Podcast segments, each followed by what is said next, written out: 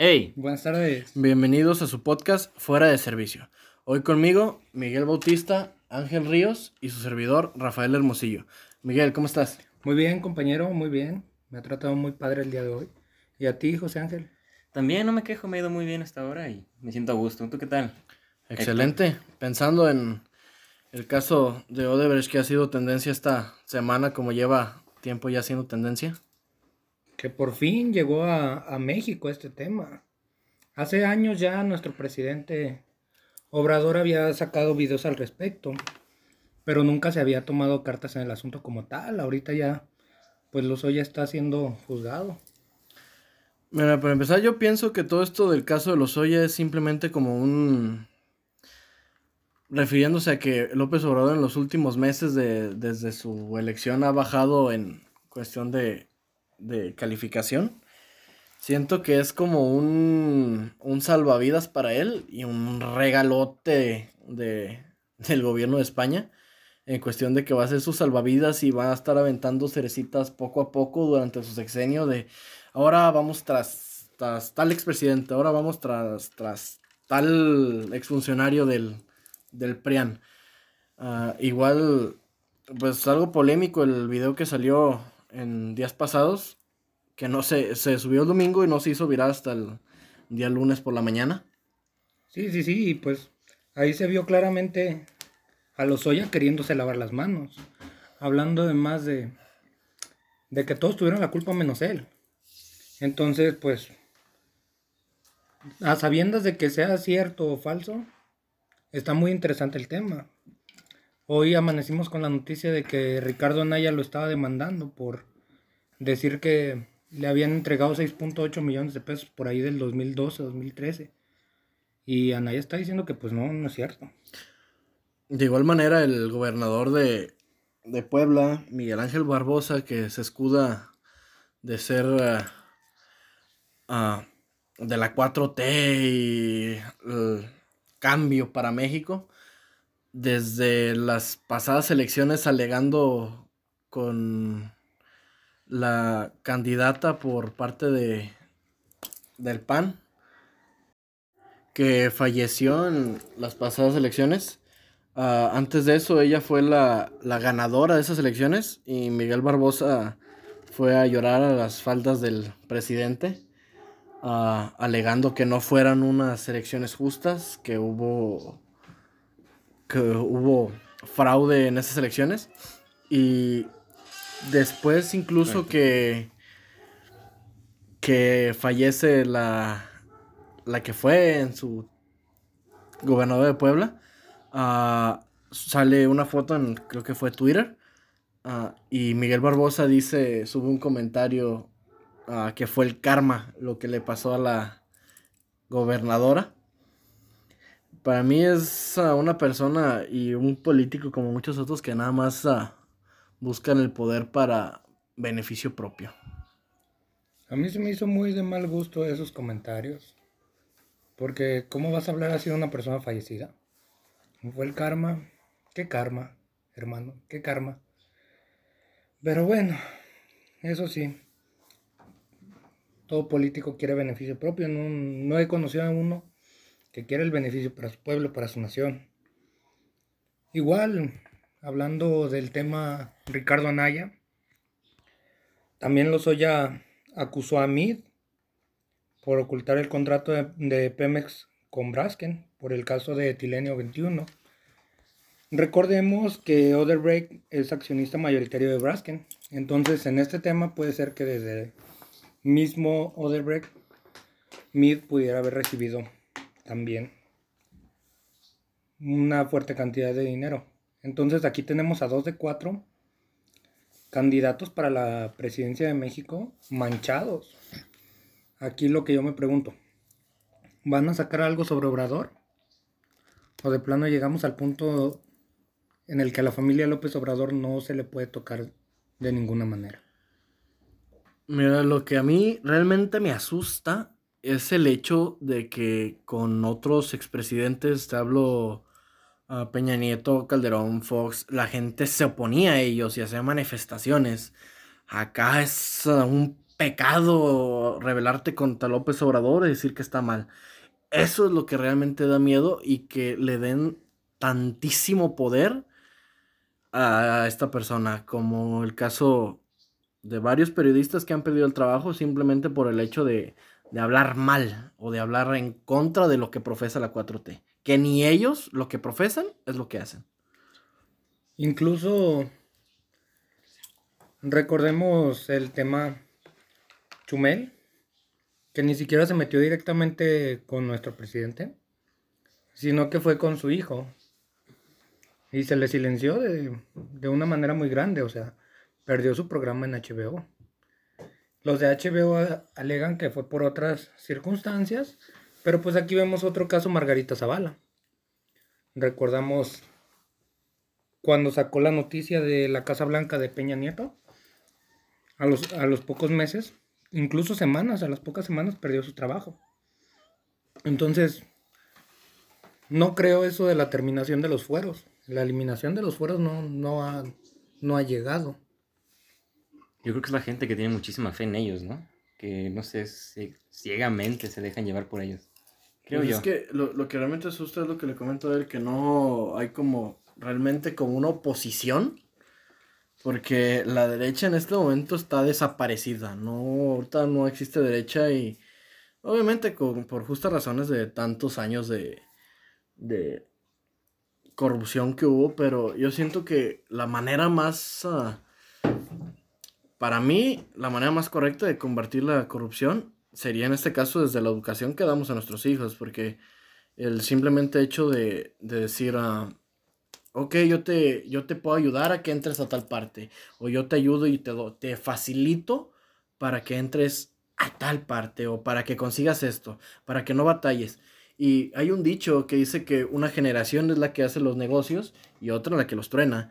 Entonces, eso es parte de el por qué en México hay tanta corrupción, porque mm, no sé, esta generación siento que quiere facilitar todo al- a los hijos y causan esto, que se vean en un aprieto y que buscan una manera más fácil de salir.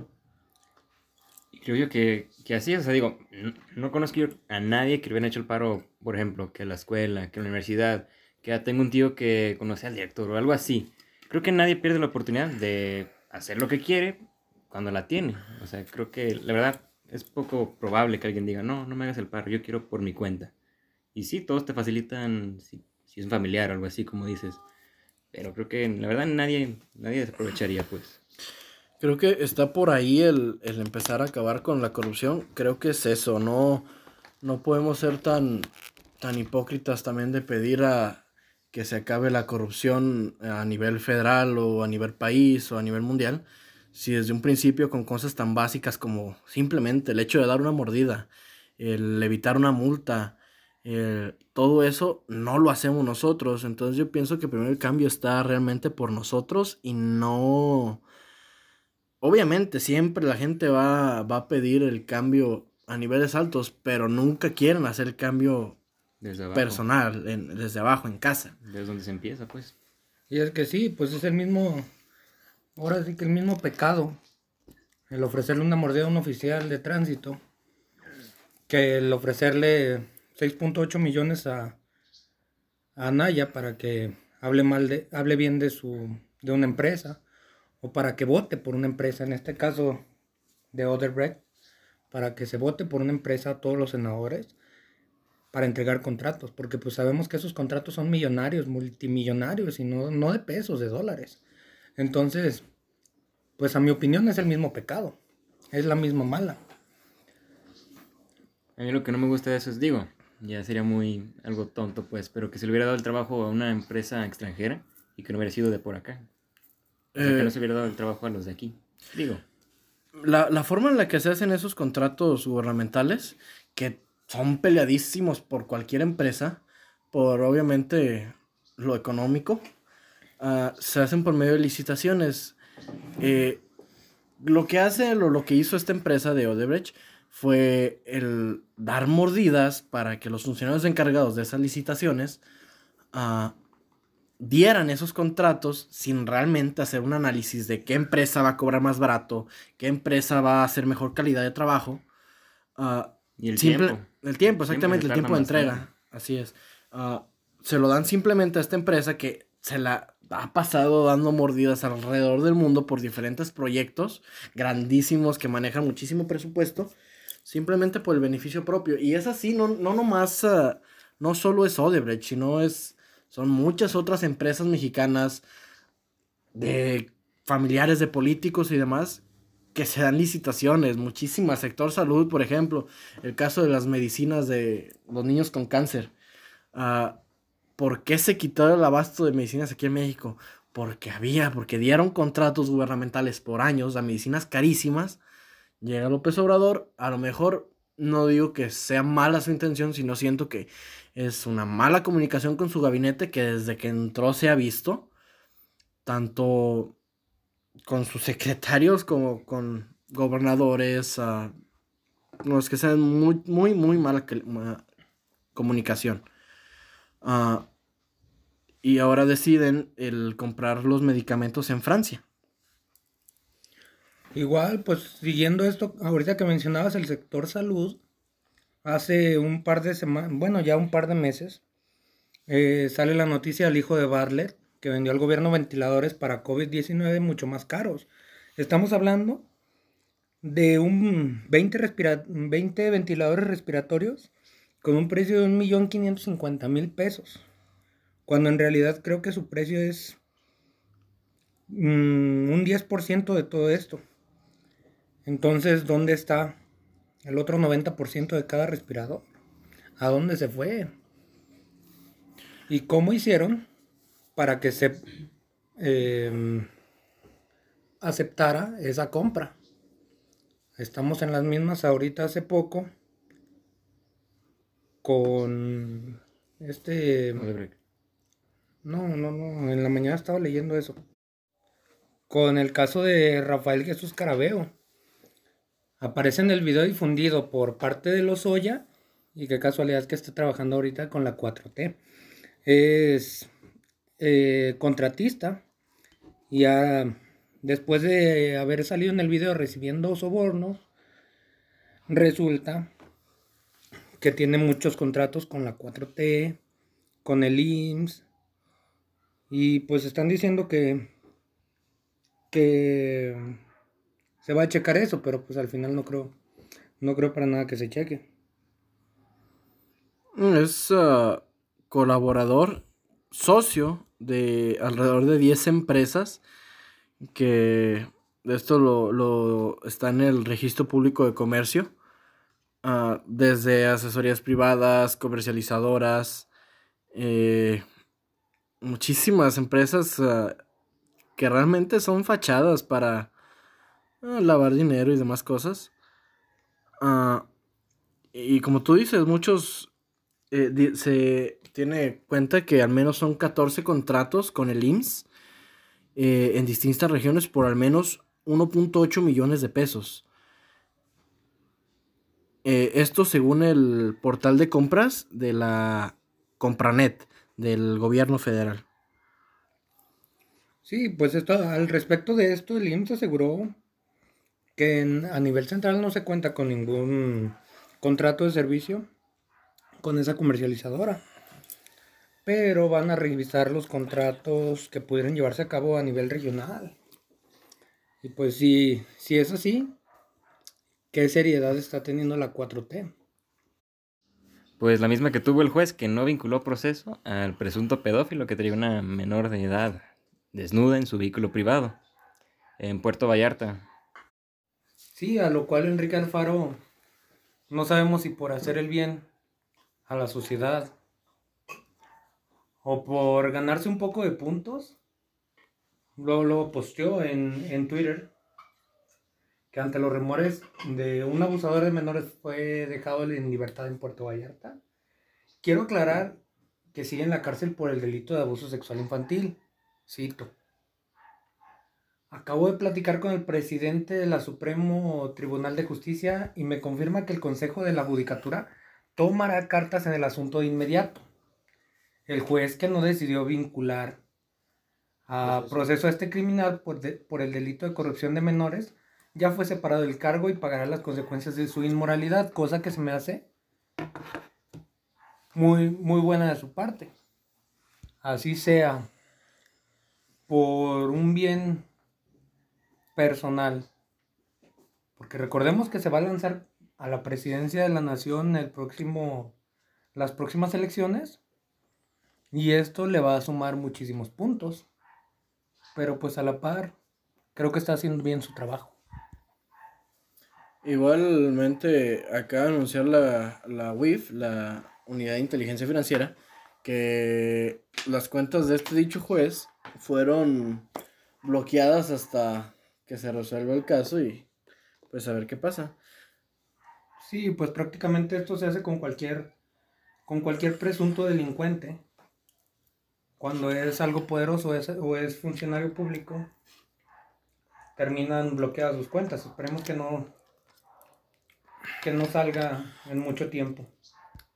De igual manera, las, las últimas últimos días, por lo menos te hablo a nivel Jalisco, que es donde nos encontramos, los casos ah, de las mujeres que han sido asesinadas que fueron tipificados como feminicidio y siento que eso pues es causa a causa de la inseguridad y demás que no le han dado absolutamente o poco o nada de seguimiento del mm, gobierno federal creo que han estado muy faltos de, de atención en estos temas.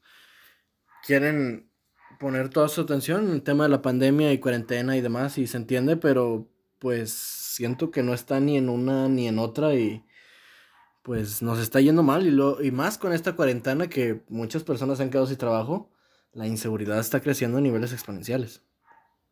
Sí, sí, sí, pues es que sabíamos desde un principio que no iba a ser fácil para cualquier, para cualquier presidente del mundo, mucho menos para un presidente tan poco preparado como el que tenemos porque si descuidan la seguridad, es porque descuidaron la economía. Y aquí era de dos, o cuidar la economía o cuidar la salud pública. De una manera u otra, hubiera estado mal, porque si no cuidaban la salud pública, iban a decir que era un, un avaro, que solo pensaba en el dinero. Entonces, pues su gabinete y él no supieron, la verdad, y hay que reconocerlo, no supieron tomar un punto medio entre salud y economía. Aunado a esto, el problema que hubo en la gasolina, con la gasolina en Medio, en Medio Oriente, eh, los problemas que tuvimos con nuestra mm, secretaria de, de Energía, que se salió de la, de la videollamada con los demás países, una grosería completamente. Hizo que incluso la inversión extranjera comenzara a salir de México por no saber hasta qué límite iba, iba a llegar con esa um, actitud. Pues mira, es parte de, todo eso que comentas y, y siento que la, la, inversión extranjera se ha visto ahuyentada desde, no es tema reciente, más por la cuarentena, pero está espantada desde hace dos años que entró López Obrador. No, no es un tema tan reciente. Pero también lo que veo que aquí el, problema es que no, no, hace nada para atraer la, la, la inversión extranjera. Al contrario, con sus leyes fiscales y demás, parece que lo que buscan es ahuyentarla. ¿Qué necesidad había de imponer impuestos en Netflix, en Spotify, en Amazon, en Mercado Libre, incluso en sistemas de videojuegos. O sea, con eso, en México no hay un Silicon Valley. ¿Por qué? Porque no hay inversión ni siquiera mexicana, no, no se le tiene fe a los proyectos mexicanos. ¿Por qué? Porque sabemos que si comienzan con una aplicación exitosa y pues se teme a, a estar recibiendo cobros de impuestos masivos a empresas que van comenzando por el simple hecho de vender sus productos o servicios a través de internet. O sea, no tenemos ni una, ni una... Métete a la, a App Store y no vas a encontrar ninguna aplicación que sea mexicana de las que están en el top. Entonces, pues eso también tiene mucho que ver. No, incluso hay, hay un gran problema aquí en México, no sé si lo han oído algunos de ustedes, ah, respecto a la fuga de cerebros, que es, tenemos grandísimos ingenieros, eh, ingenieros civiles, ingenieros en sistemas, en muchas otras cosas, que por el simplemente hecho de no recibir algún apoyo en su país, se están yendo a Estados Unidos, gente donde sí les va a invertir en sus proyectos, y hay muchísimas empresas exitosas que son de mexicanos en el extranjero. Eso me parece algo indignante que en su país, en su país de origen, no les den el apoyo. Incluso en deportistas se ha visto. Hace poco me llamó la atención el nombre de una chava mexicana, que no lo recuerdo, pero estaba un poco difícil de pronunciar su nombre. Y la Comisión Nacional del, Deporte omitió eh, los gastos en su deporte, creo que era el esgrima, y se fue a Kazajistán a competir. Se hizo ciudadana kazajistana y ahora está compitiendo contra México y puede que, que compita contra México en los próximos Juegos Olímpicos. Entonces imagínate, ¿qué, qué cabrón sería que una propia fuga de cerebros te gane en unos Juegos Olímpicos. Lo que tú provocaste al no, al no darles condiciones a los deportistas, a los ingenieros, a los empresarios, después sean superiores a ti siendo la competencia. Y pues es, es indignante. No, y eso ha pasado desde siempre. Recuerdo también los Juegos Olímpicos, si no estoy mal, del 2012. La gran mayoría de los mexicanos se lo tuvieron que pagar solo, con el apoyo de sus padres, su trabajo, de lo que ellos ahorraron. No recibieron ni un 5 y nada. Y al final que quedaron campeones o que quedaron en puestos decentes, eh, el gobierno así de que ah, nosotros los ayudamos, pero no hicieron nada realmente. Estaban por su cuenta, solos. y luego más, por ejemplo, el caso del CODE, eh, los últimos Juegos Panamericanos y demás que hubo. Uh, y aparte con los recortes de la 4T que han dado, y más con, no sé si de veras tenga un, un sueldazo la ex corredora olímpica Ana Guevara para estarse comprando tacones, bolsas carísimas en Palacio de Hierro, que la verdad no sé si los ocupe. Ah, que ya ni siquiera tienen eh, instalaciones en condiciones óptimas para entrenar eh, los que son nuestros medistas olímpicos y los que son nuestros deportistas de, alto rendimiento. Hace poco tuve la oportunidad de conversar, compartir palabras con Romel Pacheco. Em, estaba por coincidencia yo en el, en el CODE y llegó, llegó él, comenzamos a platicar. Este y le pregunté qué tal iba su vida después de pues haber estado en la fama en los Juegos Olímpicos del en los Juegos Panamericanos, perdón, del 2011, que fue su gran su gran auge como deportista, como clavadista. Y me dijo que pues no era como tal como las personas nos imaginábamos, que él tenía que trabajar por, por fuera cosas diferentes. Entonces, pues está muy cabrón. Que ya no, no existan las mismas oportunidades. Pero es que pues esas oportunidades llevan años, muchísimo tiempo sin estar. Por ejemplo, hablemos de aquí algo cerca, la Liga Mexicana. Está repleta de extranjeros y muchos de cinco pesos, o sea, nada buenos. Mencióname uno del Puebla que sea bueno. O sea, está repleto de extranjeros y no hay nada realmente. Sí, hay, el Justiza. Oh, ya vas a empezar. El Justiza no está en el Puebla. Estaba. Estuvo. Tu amigo. Estuvo en el Puebla. Pero bueno, eh, ponle que los equipos grandes como el América y eso sí, están repletos y dos, tres la topan, pero de repente, no todos, hay muchísimo mexicano, o sea, llanero, que el arma muchísimo más, o sea, es que no dan la oportunidad, siempre extranjero, extranjero. Desde hace años traen esta, esta idea de traer muchísimo extranjero, pero que viene de equipos también muy malos de otros países, que no nos topa nada. Simplemente la, la cantera de Tigres hace tiempo que ya no da oportunidad a... No hay fuerzas básicas realmente en Tigres. Ahí ya es puro extranjero sobrevalorado algunos. Y luego las pocas, muchas canteras que lleguen a ver en el fútbol mexicano, cobran un ojo de la cara por, por visorías, por querer debutar y a veces el apellido puede más que el talento. Benjamín Galindo Jr. Volvemos a lo mismo, no pierden la oportunidad. Y es el varo o tu apellido, lo que te sube ahí mismo. Que otra vez. Mira, lo, los, lo que son los cazatalentos es una mafia grandísima porque son los principales que llevan comisión.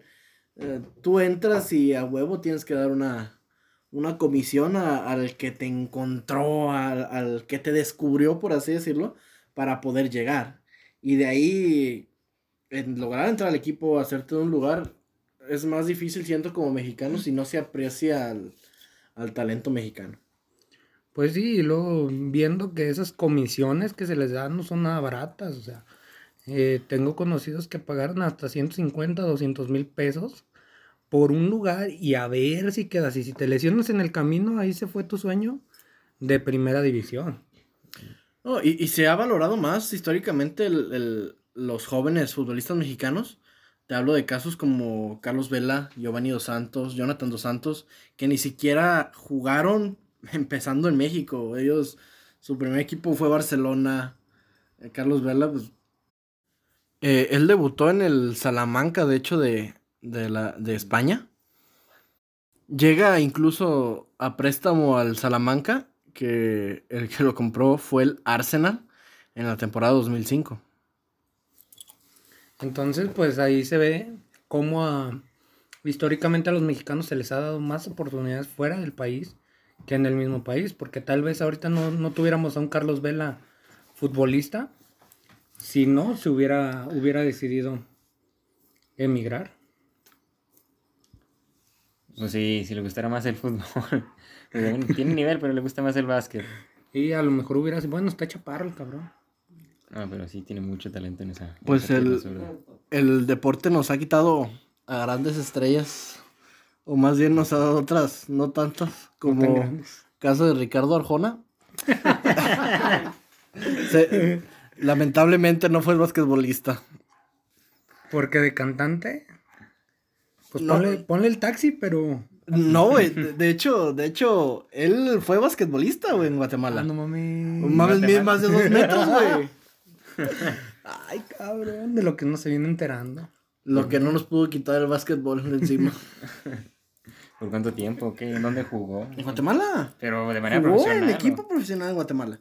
Y luego, ¿qué se lesionó? o qué? Se chingó la rodilla. No, güey, quiso ser cantante y lamentablemente pegó. Pues como Natanael Cano también, que no se sabe por qué pegó. Ofendió a mi suegro. El señor suegro Pepe Aguilar, el cabrón. ¿Es tu suegro? Es mi suegro. Ah. Su hija, me tiraba, su hija me tiraba la onda, pero Ay, luego. no se armó, es que la fama. Mira, La mía. eh, Es como me dijo, re- realmente lo- los géneros surgen por... Siento que son muchos géneros pasajeros que un día están, otro día no están. Eh, Así como cambian muchísimas cosas, como hace 10 años que había MySpace y demás cosas. Y de un día a otro por- para otro ya no existen. Está Facebook y demás, que igual no sabemos cuántos años va a durar y si siempre va a estar, como muchas otras redes sociales que han desaparecido.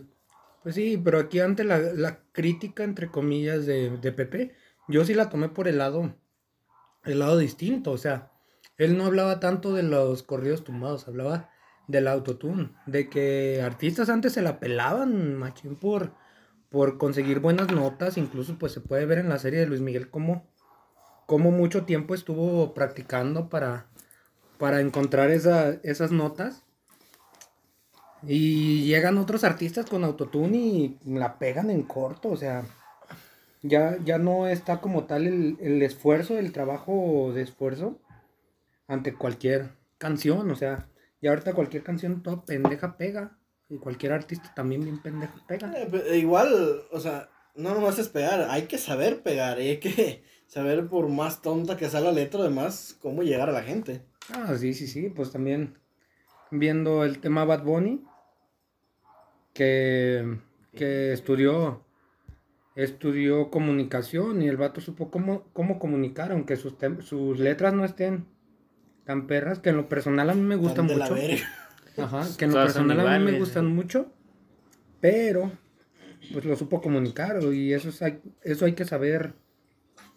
Pero si, si notas cómo se, cómo se critica al cantante de banda por letras misóginas, yo no escucho que diga nada del reggaetón y para mí no hay una cosa más misógina Ah, que el ¿Cómo pinche vergas? No, no, el reggaetón lo, es muy criticado.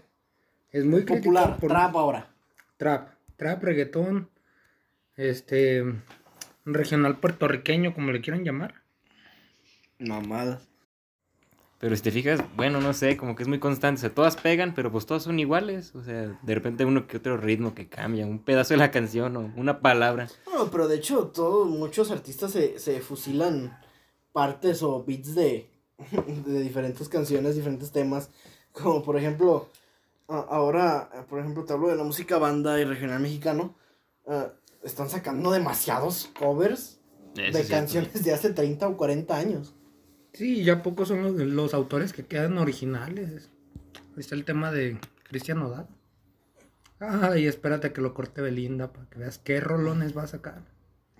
Ah, Esperemos que sea en 2021 ya que se pueda salir a pedas para que vuelva con Giovanni dos Santos. No, no creo. Giovanni ya cayó en el alcoholismo. ¿Cuándo salió? Es compadre de Marco Fabián, el cabrón. Ah, imagínate que esté escuchando esto Giovanni. Giovanni, un saludo. Un saludo con la copa de oro. Y en la otra una de esta madre. Una, copa de oro y una de plata acá de este lado. Adentro. manches. Fírmala, Gio, fírmala. Chale, qué aventadera Jenny Rivera. Pues bueno, me cansé de no decir nada. Yo creo que así que le dejamos. Sería el final de este podcast. Me, me agradó bastante. ¿Cómo se sintieron el día de hoy? ¿Cómo te sentiste cómodo? Fue el primero. Excelente. Todo bien, me están sudando las nalgas por los nervios, pero. A ti no te pregunté. machín. Pues Con tanto pinche pelo. No, hombre, es por los, por los nervios. Por los gamborimbos. Este, gamborimbo, sí. Ah, se los dejamos de tarea. ¿Qué quiere decir gamborimbo? Sí, Puto el que no conteste. Como cualquier profesor de escuela. Si no sabes algo, ah, pues investigalo. Investígalo. Bueno, pues nos vemos la siguiente semana en este de su podcast favorito, Fuera de Servicio. Buenas noches, váyanse a la verga. Muchísimas gracias por venir y que Dios me los cuide mucho. Los quiero. Lávense las manos, por favor.